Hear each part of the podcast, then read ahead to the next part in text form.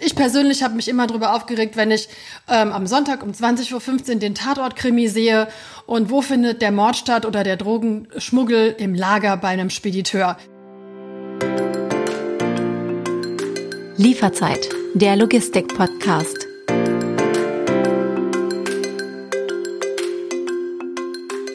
Astronautin, Lokomotivführer, Fußballprofi oder Popsängerin. Wenn man Kinder nach ihren Berufswünschen fragt, sind das einige der Klassiker.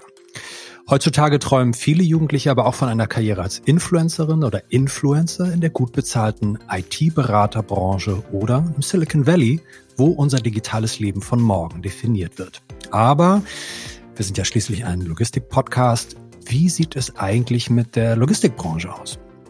Willkommen bei Lieferzeit, dem Logistik-Podcast. Mein Name ist David Siems, ich bin Journalist aus Hamburg und in jeder Folge spreche ich mit Expertinnen und Experten über die wichtigsten Themen der Branche. Mein heutiger Gast ist Frauke Heistermann. Sie ist unter anderem geschäftsführende Gesellschafterin bei der Axit Capital GmbH und einer der schlauen Köpfe, die hinter den Wirtschaftsmachern stehen, einer Initiative, die das Bild der Logistik in der Öffentlichkeit verbessern möchte. Mit ihr möchte ich heute unter anderem die Frage klären, warum die Branche in der Riege der klassischen Traumberufe nicht auftaucht und welche Berufe man beim ersten Draufschauen eigentlich überhaupt nicht in der Logistik erwartet. Frau Heistermann, willkommen bei Lieferzeit. Ja, ganz herzlichen Dank für die Einladung. Ich freue mich auf unser Gespräch. Wenn wir uns den Berufen in der Logistik mal widmen. Ich weiß nicht, wie Sie es mit Comedy halten, mit deutscher Comedy. Ich weiß nicht, ob Sie mehr so der Typ Mario Barth oder Otto Walkes oder vielleicht doch eher Freundin des feingeistigen Humors sind. Aber wenn ich mir jetzt einen Witz ausdenken würde, der gut zu unserer Folge passt, der könnte ja so gehen. Ne? Also treffen sich zwei frisch gebackene Abiturientinnen, sagt die eine zur anderen, ich mache jetzt eine Ausbildung oder ein Studium im Logistikbereich. Hm, taugt der Witz so als Schenkelklopfer oder ist der zu flach? Ja, gute Frage. Ich meine, Humor ist ja bekanntlich individuell unterschiedlich. Ähm, deswegen, ja, für mich persönlich spricht das leider einen Punkt an, der äh, halt oft Realität ist. Ne? Man verbindet Logistik nicht unbedingt mit Jobs für Abiturienten oder Akademiker. Man verbindet Logistik auch nicht unbedingt mit Jobs für Frauen, also Abiturientinnen. Mhm. Ähm, leider, obwohl es gleichzeitig unglaublich viele Möglichkeiten genau für diese Menschen gibt und auch Studien vorhersagen, dass in den nächsten zehn Jahren äh, die Akademisierungsquote in der Logistik um 50 bis 60 Prozent wachsen wird. Unter anderem auch wegen Digitalisierung. Es gibt allein in Deutschland 110 Hochschulen, die Logistikstudiengänge anbieten. Aber leider ist das nicht bekannt. Deswegen Schenkelklopfer, naja. Bevor wir da en Detail gleich mal inhaltlich einsteigen. Wie war das bei Ihnen früher? Sie haben wahrscheinlich Abitur gemacht, Sie haben studiert. Wie, was hatten Sie so für Berufswünsche damals? Also ganz ursprünglich wollte ich gern in den diplomatischen Dienst gehen. Ähm, oh. Das war so mein erster Berufswunsch eigentlich so kurz vom Abi, wo man sich dann ja mit dem Thema beschäftigt. Ähm, die wollten mich nicht. Und äh, dann habe ich mich tatsächlich ganz schnell für ein Studium im Bereich Logistik entschieden. Mhm. Obwohl man sagen muss, als Schülerin, ich hatte überhaupt keinen Bezug zur Logistik. Meine Eltern waren Lehrer. Ähm, das wusste ich nur, das will ich nicht werden. An Logistik hat mich damals interessiert, dass es für mich irgendwie unglaublich international klang und man bestimmt auch viele Sachen bewegen kann oder Logistik irgendwie immer in Bewegung ist. Ja, das habe ich damals damit verbunden. Ich bin seit vielen, vielen Jahren jetzt in der Logistik. Ich bin ihr treu geblieben nach dem Studium. Für mich war das nie eine Überlegung, die Branche zu wechseln. Ähm, aber ich hätte jetzt heute noch viel mehr Argumente, in der Logistik zu bleiben, als die, die mich eigentlich damals bewogen haben, äh, dorthin zu gehen. Ich sprach eingangs von den Berufswünschen der jungen Leute, ne? also Astronautin, Lokomotivführer, später dann die etwas älteren, träumen ja immer so von dem Thema IT-Beraterbranche, Silicon Valley. Das klingt so aufregend, das klingt nach weiter Welt, aber es klingt natürlich auch nach guter Bezahlung. Ich habe mal recherchiert und geschaut, was, welche Berufsbranchen waren eigentlich im vergangenen Jahr, also 2020, unter den Schulabgängerinnen am beliebtesten. Da ist auf Platz eins Ingenieur, Platz zwei Softwareentwicklerin im Bereich Backend oder Platz drei IT-Berater. Überrascht Sie das? Leider überrascht mich das nicht. Natürlich sind Berufe in der Logistik nicht unter den Top Ten. Wobei, interessanterweise, IT-Berater sucht auch die Logistikbranche. Ja, das Thema Absolut. wird da ja immer interessanter und immer wichtiger. Aber nichtsdestotrotz, da haben wir einfach noch Nachholbedarf. Woran liegt das, ja, dass sich Leute äh, in den Top-Berufen eben nicht für die Logistik entscheiden? Vielleicht, ähm, wenn ich das mal so kurz erklären darf oder meine Interpretation dafür geben Absolut. darf. Bitte, bitte. Logistik wird in der Öffentlichkeit oft auf sehr stereotype Bilder reduziert. Ich persönlich habe mich immer darüber aufgeregt, wenn ich ähm, am Sonntag um 20.15 Uhr den Tatortkrimi sehe und wo findet der Mord statt oder der Drogenschmuggel im Lager bei einem Spediteur. Das ist natürlich ganz super schlecht für, für unsere Branche. Ja, aber das, diese stereotypen Bilder sind halt der LKW, Stau, Umweltverschmutzung oder halt eine hemdsärmelige Branche und es ist unserem Wirtschaftsbereich einfach noch nicht gelungen, diese Vorstellung von Logistik, und das ist ja nur ein klitzekleiner Teil von Logistik, den die Öffentlichkeit wahrnimmt, ähm, das gerade zu rücken und zu zeigen, wie vielfältig Logistik eigentlich ist, wie bunt. Und dass es nicht nur um Transport, um den physischen Transport geht, dass es um Prozessoptimierung geht, um globale Lieferketten, um äh, modernste IT-Systeme. Das steckt ja letztendlich alles hinter der tatsächlichen Lieferung, die wir vielleicht sehen. Was könnte man konkret machen? Man könnte natürlich jetzt auf den öffentlich-rechtlichen Rundfunk mal zugehen und sagen, wir brauchen irgendwie Draht zu den Drehbuchautorinnen und Autoren vom Tatort, damit hat man ein bisschen realistischeres Bild der, der Logistikbranche irgendwie oder vielleicht auch ein positiveres besetztes Bild. Also man könnte ja auch sagen, Mensch, da kommt jetzt das Lösegeld irgendwie, der Hermesbote, der, der äh, bringt das Lösegeld dann in der, in der, in der Lieferung. Ne? Ist das einfach nur ein Imageproblem? Weil Sie sprechen das Problem ja schon ganz konkret an. Ist das ein Imageproblem, was die Branche hat, auch im Vergleich zu anderen Branchen? Ja, sie hat ein Imageproblem. Ähm, ich meine, das Gute, das einzig Gute daran ist, sie ist besser als ihr Image in der Öffentlichkeit. Also das heißt, wir haben eine Chance, was zu tun. Warum nicht den Hermesboten mit dem Lösegeld bringen, ja? Mhm. Ähm, aber das, das heißt einfach, ja, wir müssen aktiv werden. Ähm, das Erste ist mal, dass wir es erkennen müssen. Und ich glaube, das ist der Branche bewusst, dass sie ein Image-Thema hat, weil Logistiker, Logistikerinnen, die in der Branche arbeiten, wissen, wie vielfältig und wie anspruchsvoll und wie wichtig diese Jobs sind. Aber Leute, die potenzielle Bewerber sind, wissen das eben nicht. Und ähm, wir kriegen das nur besser gelöst, wenn wir aktiv kommunizieren, wenn wir ähm, erkennen, dass wir die Marke Logistik nach vorne stellen müssen, dass wir das auch besser erklären müssen, dass wir nicht, ja, innerhalb unserer Branche reden wir sehr high sophisticated über was Logistik alles ist. Das versteht meine Mutter, mein Vater, versteht das nicht. Äh, meine Tochter vielleicht, weil ich es ja ständig beim Mittagessen wieder versuche, schmackhaft zu machen und zu erklären. Aber was ich damit sagen will, wir müssen so kommunizieren, dass es die Öffentlichkeit versteht, spannend findet und auch die Vielfalt von Logistik erkennt. Und das ist natürlich nicht einfach. Dazu braucht es ein Konzept, dazu braucht es eine Strategie und eine nachhaltige Realisierung. Da reicht auch einmal Tatort positiv über Logistik berichten nicht aus. Äh, da müssen wir schon ein bisschen länger dranbleiben an dem Thema. Also ich finde die Idee mit dem ähm, mit dem Lösegeld, das per Paket kommt, gar nicht so schlecht. Das geht mir gerade nicht mehr aus dem Kopf. Stell mir so vor, der Mafia-Boss oder der der Crime-Boss, der kriegt dann ähm, dieses äh, Paket und fängt an, das Geld zu zählen oder die Schergen zählen das Geld, ist es zu wenig. Er schickt das per Retoure wieder zurück. Es ist natürlich fristgerecht alles da und dann wird es nochmal neu geschickt. Aber ähm, Spaß beiseite. Sie sagen, also klar, man muss es besser kommunizieren. Wir sprechen über junge Leute, die sich fragen, in welche Berufsbranche möchte ich rein? Hm, okay, Logistik klingt jetzt erstmal nicht so verlockend. Die Frage ist ja, wie erreicht man die jungen Leute? Also wird man selber, setzt man selber Influencerinnen und Influencer ein, um die jungen Leute quasi naja, dort abzuholen. Man sagt immer dieses, die, bemüht über diesen Begriff, junge Leute müssen in den sozialen Netzwerken abgeholt werden. Ähm, geht man auf Berufsmessen, geht man in die Schulen rein? Also wie schafft man das konkret, junge Leute zu erreichen und da ja auch positiv besetzte Bilder der Logistikbranche zu transportieren? Ja, das ist eine gute Frage und der haben wir uns auch bei den Wirtschaftsmachern gewidmet. Als wir diese Initiative vor ungefähr drei Jahren gegründet haben, haben wir uns genau das überlegt, wie erreiche ich denn junge Menschen? Ähm, das ist natürlich einmal die Frage, über welche Kanäle. Ja, über Social Media. Das ist, glaube ich, ganz, ganz wichtig. Und dann ist natürlich auch über welche Inhalte. Und wir haben uns damals dafür entschieden, Logistik sehr bunt und vielfältig darzustellen, zum Beispiel mit unseren Logistikheldinnen und Logistikhelden. Also porträtierte Menschen, die was Tolles in der Logistik geleistet haben und die Zum wir Beispiel, mit, da, haben Sie so ein, zwei Beispiele, dass das so ein bisschen bildhafter wird?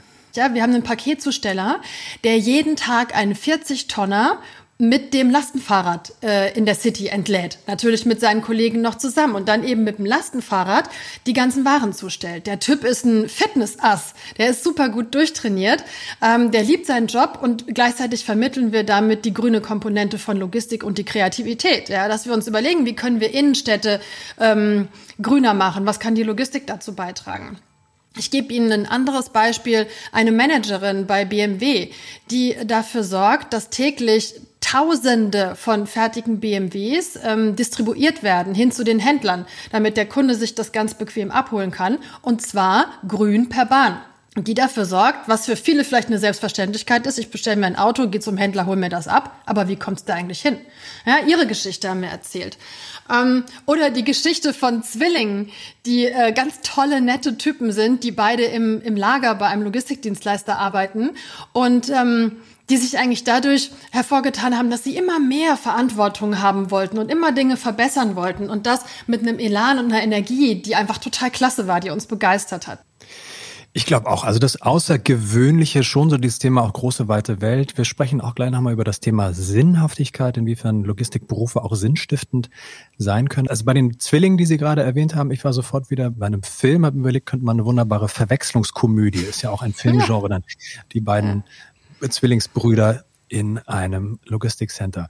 Wir haben das Problem eigentlich schon ganz gut eingekreist. Ne? Also die meisten Menschen assoziieren mit der Branche ja die Berufe oder die Berufsgruppen, denen sie auch täglich ähm, begegnen, also die Zustellerinnen und Zusteller. Ne? Dann Lagerarbeiterin begegne ich jetzt nicht täglich, sie wahrscheinlich auch nicht, aber das sind natürlich so die Berufe, die man assoziiert. Jemand, der im Lager die Pakete dann auch das äh, Paketlaufband bringt oder in die Zustellfahrzeuge rein. Dann haben Sie die Fahrer angesprochen, die Zustellerinnen und Zusteller. Können Sie mir so drei Berufe nennen, die man jetzt überhaupt nicht mit der Logistik in Verbindung bringen würde? Also wie wäre es beispielsweise mit dem Leiter oder der Leiterin von einem Innovation Lab? ähm, wo neue Startups gegründet werden. Mhm. Wie wäre es mit einer ähm, CDO, also Chief Digital Officer, die digitale Innovationen voranbringt? Wie wäre es mit einem Nachhaltigkeitsmanager oder Managerin, die sich genau um die Reduzierung von CO2 durch schlaue Verkehrskonzepte kümmern? Boah, ich könnte eine Riesenliste erzählen. Nicht nur mhm. diese drei. Risikomanager, ähm, vorher Risiken entlang der Lieferkette erkennen. Wo äh, gibt es vielleicht den nächsten Streik? Oder was für Auswirkungen hat ein Vulkanausbruch auf den Luftverkehr? Und das mhm. möglichst gut vorhersehen und gleichzeitig Lösungen bereithalten. Mhm.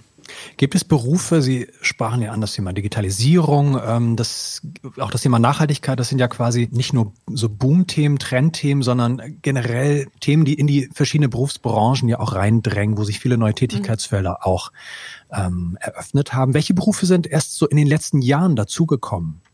Ja, das ist tatsächlich, so wie Sie es sagen, ähm, sehr stark in den Bereichen Digitalisierung und Nachhaltigkeit. Ja, fangen wir mal an mit Digitalisierung.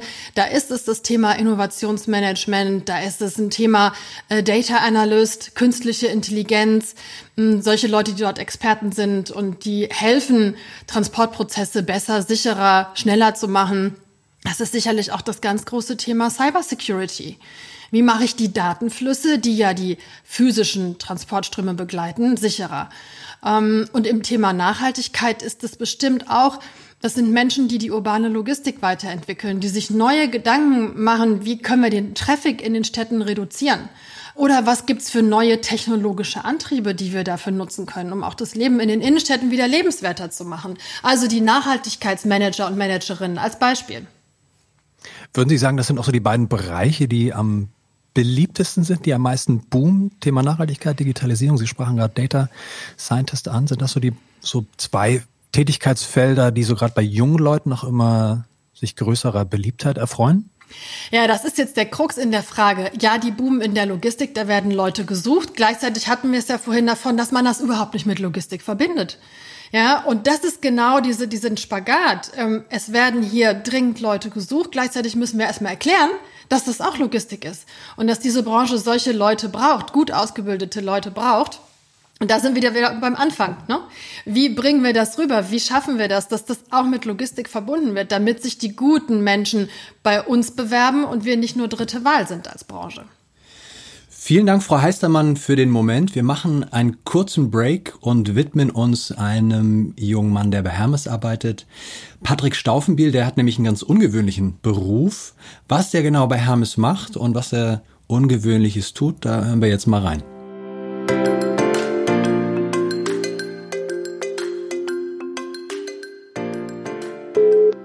Guten Tag, mein Name ist Bo, Ihr Servicebot. Am besten nennen Sie mir zunächst die Sendungsnummer, um die es geht. 46188-23100-2467. Die Sendung wurde bereits am Paketshop abgeholt. Okay, danke schön. Sehr gerne. Okay. Wie kann ich Ihnen sonst helfen? Ja, was kannst du denn noch so? Ich helfe Ihnen gerne bei Fragen rund um Ihre Sendung. Wenn ich mal nicht weiter weiß, verbinde ich Sie gerne mit meinen KollegInnen im Kundenservice. Kannst du mich mit einem Kollegen verbinden? In diesem Fall können meine KollegInnen im Kundenservice sicher besser helfen. Soll ich Sie verbinden? Ja, bitte. Ich leite Sie an einen menschlichen Kollegen weiter. Vielen Dank. Das ist der Hermes-Chatbot namens Bo. Er beantwortet Kundenfragen. Etwa, wo ist meine Sendung? Wann wird mein Paket zugestellt? Oder wo ist der nächste Paketshop in meiner Nähe? Hermes-Mitarbeiter Patrick Staufenbiel ist dafür zuständig, dass Bo immer schlauer wird und die Fragen der Kundinnen und Kunden immer besser versteht und beantworten kann. Wie jede künstliche Intelligenz muss Bo trainiert werden, damit er auch ungewöhnliche Tipps geben kann. Er sagt, wenn es am Paketshop gerade regnet, also er prüft den, den Wetterbericht oder das Regenradar am Paketshop zum Zeitpunkt der Anfrage und sagt dann dem Kunden, dass er doch besser einen Schirm mitnehmen soll. Er kann Sendungsumleitungen durchführen, also Wunschzustellungen, entweder wenn der Kunde das wünscht oder in bestimmten Sendungsstatus bieten wir es ihm auch proaktiv an, prüfen vorher, ob eine Umverfügung möglich ist. Ähm, er erkennt Beschwerden, wenn der Kunde sich beschweren möchte oder wenn er Beschädigungen melden möchte und hilft halt dem Kunden, sich so ein bisschen zurechtzufinden, einmal in der Welt des Customer Service, ähm, aber auch in der Welt seiner Sendung. Patrick Staufenbiel arbeitet bei Hermes als Prozess- und Projektmanager und macht Dinge, die man eigentlich nicht mit den klassischen Berufen aus der Logistikwelt verbindet. Statt zu schauen, wie man Warenströme von einem Ort zum anderen organisieren kann, liegt sein Schwerpunkt auf den Abläufen im Customer Service des Paketdienstes, und zwar insbesondere auf der Frage, wie man die Prozesse digitalisieren und optimieren kann. Aber was bedeutet Prozessoptimierung eigentlich genau? Prozessoptimierung bedeutet für mich vor allem die Analyse der bestehenden Prozesse dahingehend, ob sie noch aktuell sind, im Grunde genommen. Also zu schauen, ist das, was über Jahre etabliert ist, immer noch gut? Oder gibt es neue Technologien, gibt es neue Erkenntnisse, die eben dazu beitragen, dass man den Prozess auf irgendeine Art und Weise anpassen, verkürzen oder beschleunigen kann durch irgendetwas, ähm, aber auch durch Automatisierung. Also es ist nicht nur, dass, dass Prozesse, analoge Prozesse digitalisiert werden können, sondern der größte Schwerpunkt ist bei mir auch die Automatisierung von Prozessen, also die Prüfung, ob manuelle Schritte, die Mitarbeiter machen müssen im Moment, durch automatische Schritte, durch Maschinen oder durch ähm, in unserem Fall künstliche Intelligenz automatisiert werden können, um den Mitarbeiter zu entlasten, damit er sich eben auf die problematischen Fälle konzentrieren kann. Ein Chatbot? Hm, Hand aufs Herz. Wer möchte denn mit einer künstlichen Intelligenz, also einem Computerprogramm chatten oder sprechen, wenn es auch ein Mensch sein kann? Ist es nur eine digitale Spielerei oder welcher Nutzwert steht für die Kunden wirklich dahinter? Wir schauen uns an, was möchte der Kunde, also was ist sein, was ist die Intention, dass er sich bei uns meldet. Und dann schauen wir, und da bleibe ich jetzt mal bei der Konversation, ob nun asynchron wie in der E-Mail oder im Dialog, wie am Telefon oder am Chat, ist es wichtig zu erkennen, nicht nur was er möchte, sondern auch zu erkennen, mit welcher Antwort man ihm am schnellsten und am besten helfen kann. Kritiker der Digitalisierung fürchten, dass automatische Prozesse die Arbeit des Menschen irgendwann überflüssig machen. Wird Chatbot Bo also in ein paar Jahren seine menschlichen Kolleginnen und Kollegen ersetzen? Und wie ist es bei komplexeren Kundenanliegen? Wird künstliche Intelligenz überhaupt in der Lage sein, diese Fragen auch zu beantworten? Also es ist so, dass alle Bestrebungen, die wir hier machen, sind, unsere Mitarbeiter im Customer Service zu entlasten. Ähm, es geht darum, dass wir einfache Anfragen, die in der Regel auch der Kunde sich selber zusammensuchen könnte, dass wir die vom Telefon fernhalten, damit unsere Kolleginnen und Kollegen im Customer Service mehr Zeit haben, sich um die Fälle zu kümmern, wo sie dem Kunden wirklich ein Problem lösen können und nicht nur einfache Antworten zu geben, so dass es hier gar nicht in direkter Konkurrenz ist, sondern wir schaffen die Möglichkeit eben der, der Konzentration auf echten Kundenservice und wir haben das in der Vergangenheit auch im Chat mal getestet, dass wir gesagt haben, okay, wir schalten den Bot einmal vor und der Mitarbeiter bekommt dann nur noch die Problemfälle, die der Bot nicht beantworten kann. Und es hat sich da auch herausgestellt, dass die Kunden immer sehr dankbar darüber waren, wenn sie zwar durch einen Chatbot begrüßt wurden und die einfachen Themen schon abgefragt wurden, aber dass, dass der Kunde doch dann froh ist, wenn er merkt, dass er auch von echten Menschen Hilfe bekommt. Und das, äh, darauf wollen wir uns halt konzentrieren, einfache Fälle automatisch beantworten zu können und zu lassen und die Fälle, wo dann wirklich ein Problem gelöst werden kann, dann bei echten Menschen zu lassen.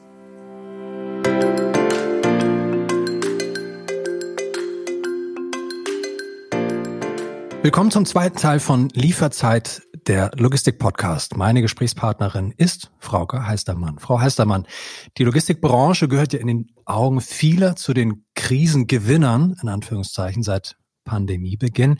Inwiefern hat das einen Impact, einen, einen Einfluss auf Menschen, die sich vor allem einen sicheren Arbeitsplatz wünschen?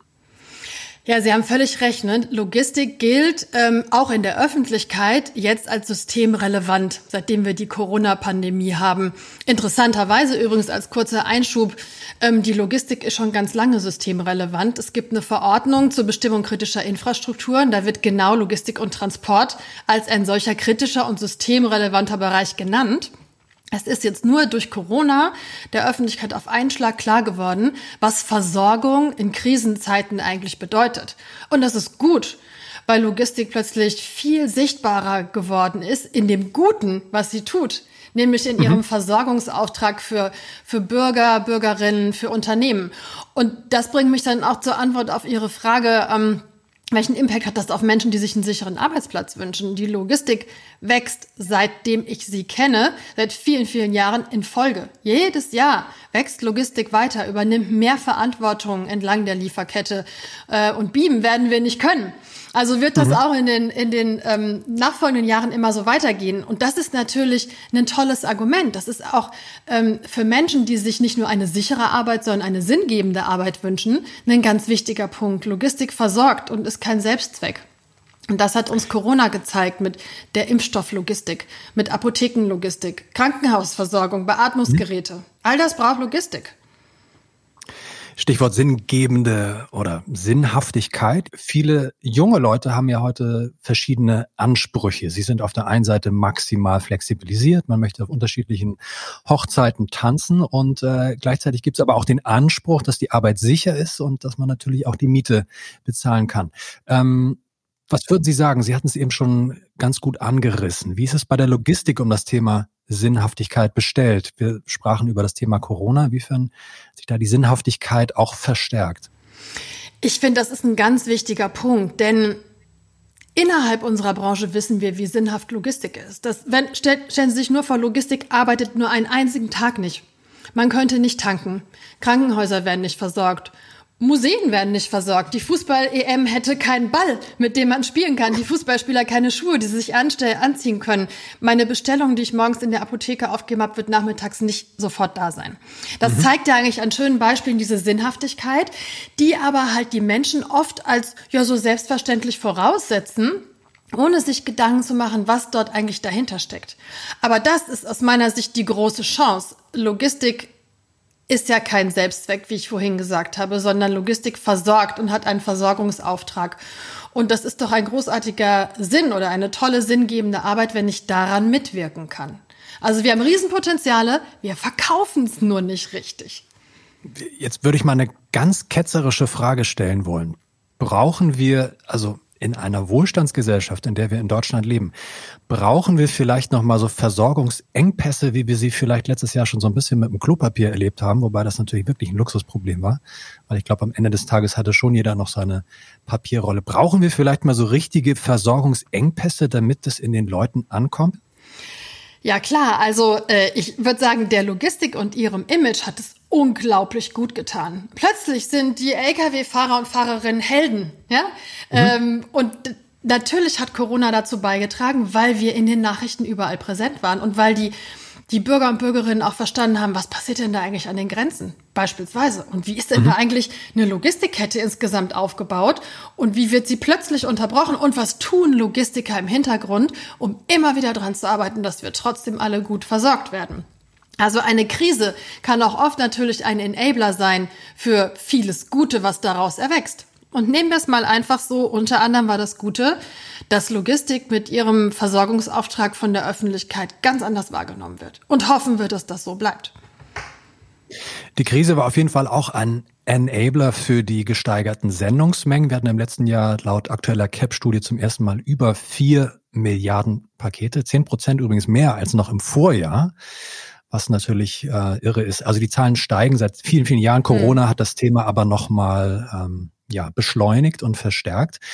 Ich habe neulich in, der, in einer vorangegangenen Podcast-Folge zum Thema Retouren gesprochen. Ne? Deutschland ist Europameister, ähm, vielleicht auch im Fußball, lassen wir uns mal überraschen. Ähm, die U21 hat schon gut vorgelegt, mhm. ähm, aber vor allem beim Thema Retouren, niemand schickt so viele Sendungen zurück wie wir Deutschen. Ähm, oft gehen ja rund 50 Prozent der Online-Bestellungen wieder zurück. Das kann auch für die, die das Paket transportieren, sich nicht besonders sinnhaft anfühlen, oder?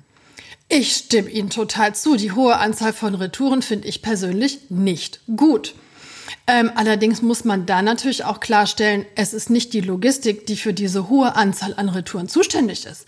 Logistik transportiert, was ihr aufgetragen wird. Und das macht sie zuverlässig, CO2-sparend, schnell, aber sie entscheidet nicht darüber, ob eine Bestellung geliefert wird und sie entscheidet erst recht nicht, ob sie retourniert wird. Das ist der Verbraucher beziehungsweise der Produzent der Ware, der zum Beispiel sehr, sehr günstige Retourenangebote macht, nämlich kostenfrei. Und ähm, ich bin schon absolut dafür, dass wir auf diese Retourenzahl gucken und dass wir sie verringern müssen. Ähm, aber da müssen wir ansetzen beim Bestellverhalten, insbesondere der Endkonsumenten. Ja, und müssen uns vielleicht fragen, ist es richtig, dass eine Retoure kostenfrei ist? Denn letztendlich steckt dahinter ein sehr arbeitsintensiver und aufwendiger und sehr wertiger Service. Warum ist das umsonst? Das ist meine Perspektive auf die Retourenproblematik. Ich hatte gerade die CAP-Studie, die aktuelle CAP-Studie schon angesprochen, oder ich sagte kurz die gesteigerten Sendungsmengen, über vier Milliarden Pakete. Das heißt ja natürlich auch, je mehr Sendungen unterwegs sind, desto mehr Menschen braucht es auch, um diese Sendung ja irgendwo ans Ziel zu bringen. Und es gibt eine Prognose, dass in den nächsten fünf Jahren ähm, 60.000 zusätzliche Arbeitskräfte benötigt werden. Da fragt man sich natürlich, okay, wo kommen die her? Äh, wir sprachen vorhin über das Thema, hm, die Logistikbranche hat gerade bei jungen Leuten jetzt nicht den aller, allerbesten Ruf oder sagen wir mal so den verlockendsten Ruf, da unbedingt sich einen Traumberuf äh, aussuchen zu können. Mhm. Halten Sie das für machbar, diese 60.000 Menschen in den nächsten Jahren diese Fachkräfte zu bekommen? Und wenn ja, wie? Mhm. Also zunächst mal würde ich sagen, ist doch großartig, wenn eine Branche von sich sagen kann, wir suchen in den nächsten fünf Jahren 60.000 Menschen. Da möchte Absolut. ich doch, ne, da möchte Absolut. ich doch gerne mit dabei sein, weil ich weiß, mein Job ist sicher und ich arbeite in einer stark wachsenden Branche. Finde ich klasse und sehr erstrebenswert. Das andere, also Ihre andere Frage, ist das machbar? Würde ich beantworten mit von nichts kommt nichts. Also es ist nicht machbar, wenn wir uns zurücklehnen und warten, dass sich Leute bewerben. Machen wir ja auch nicht, ja. Aber wir müssen mhm. da noch mehr tun. Ähm, wir brauchen eine nachhaltige Strategie, wie wir neue und auch gut qualifizierte Mitarbeiter und Mitarbeiterinnen gewinnen. Und dazu gehört eben, dass wir schon anfangen bei den Schulen. Wenn sich die Abschlussklassen darauf vorbereiten, was möchte ich für eine Ausbildung machen und was möchte ich für ein Studium machen, dass wir da präsent sind.